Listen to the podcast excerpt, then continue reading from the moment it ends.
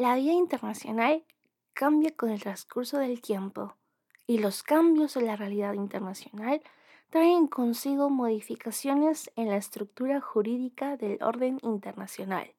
Julio Barberis. Saludos a toda nuestra comunidad oyente del podcast Taos al Día.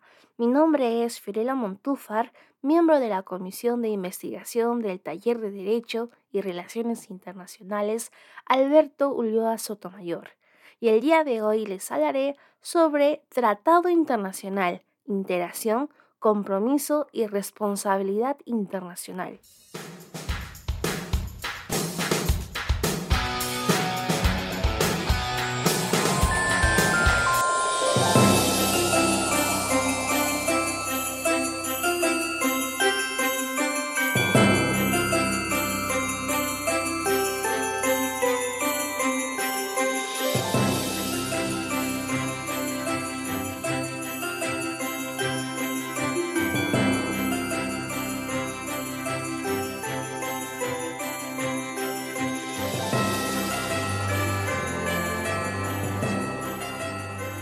En esta oportunidad tocaremos un tópico ineludible en los acuerdos diplomáticos entre estados, siendo nuestro Estado peruano partícipe activo para evidenciar su desenvolvimiento en el orden internacional.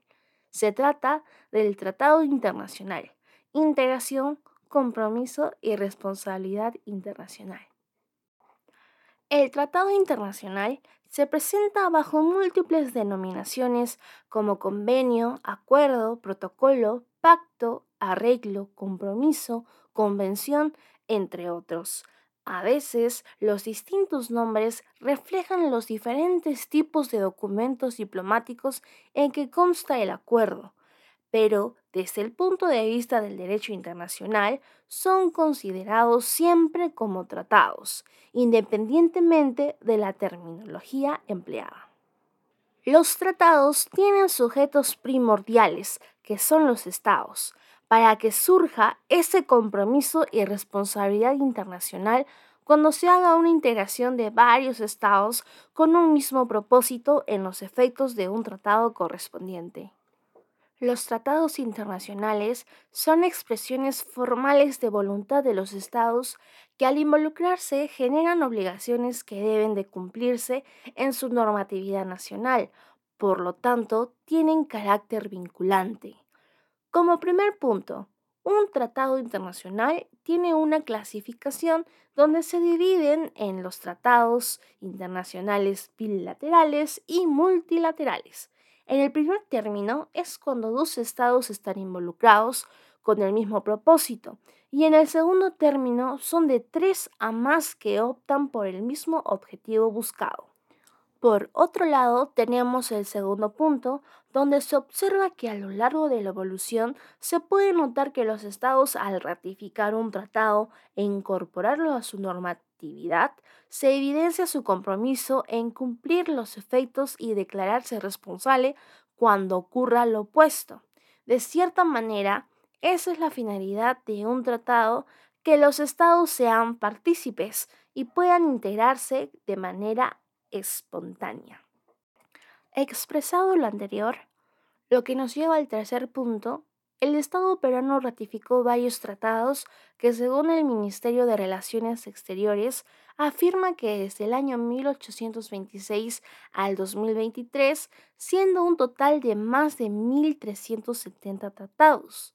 Por lo tanto, es relevante destacar que la Convención de Viena de 1969 Convención Americana sobre Derechos Humanos y otros tratados son para la protección de los derechos humanos, así como hay para los acuerdos comerciales, protección al medio ambiente, defensa a los animales en peligro y entre otros relevantes para el bien común.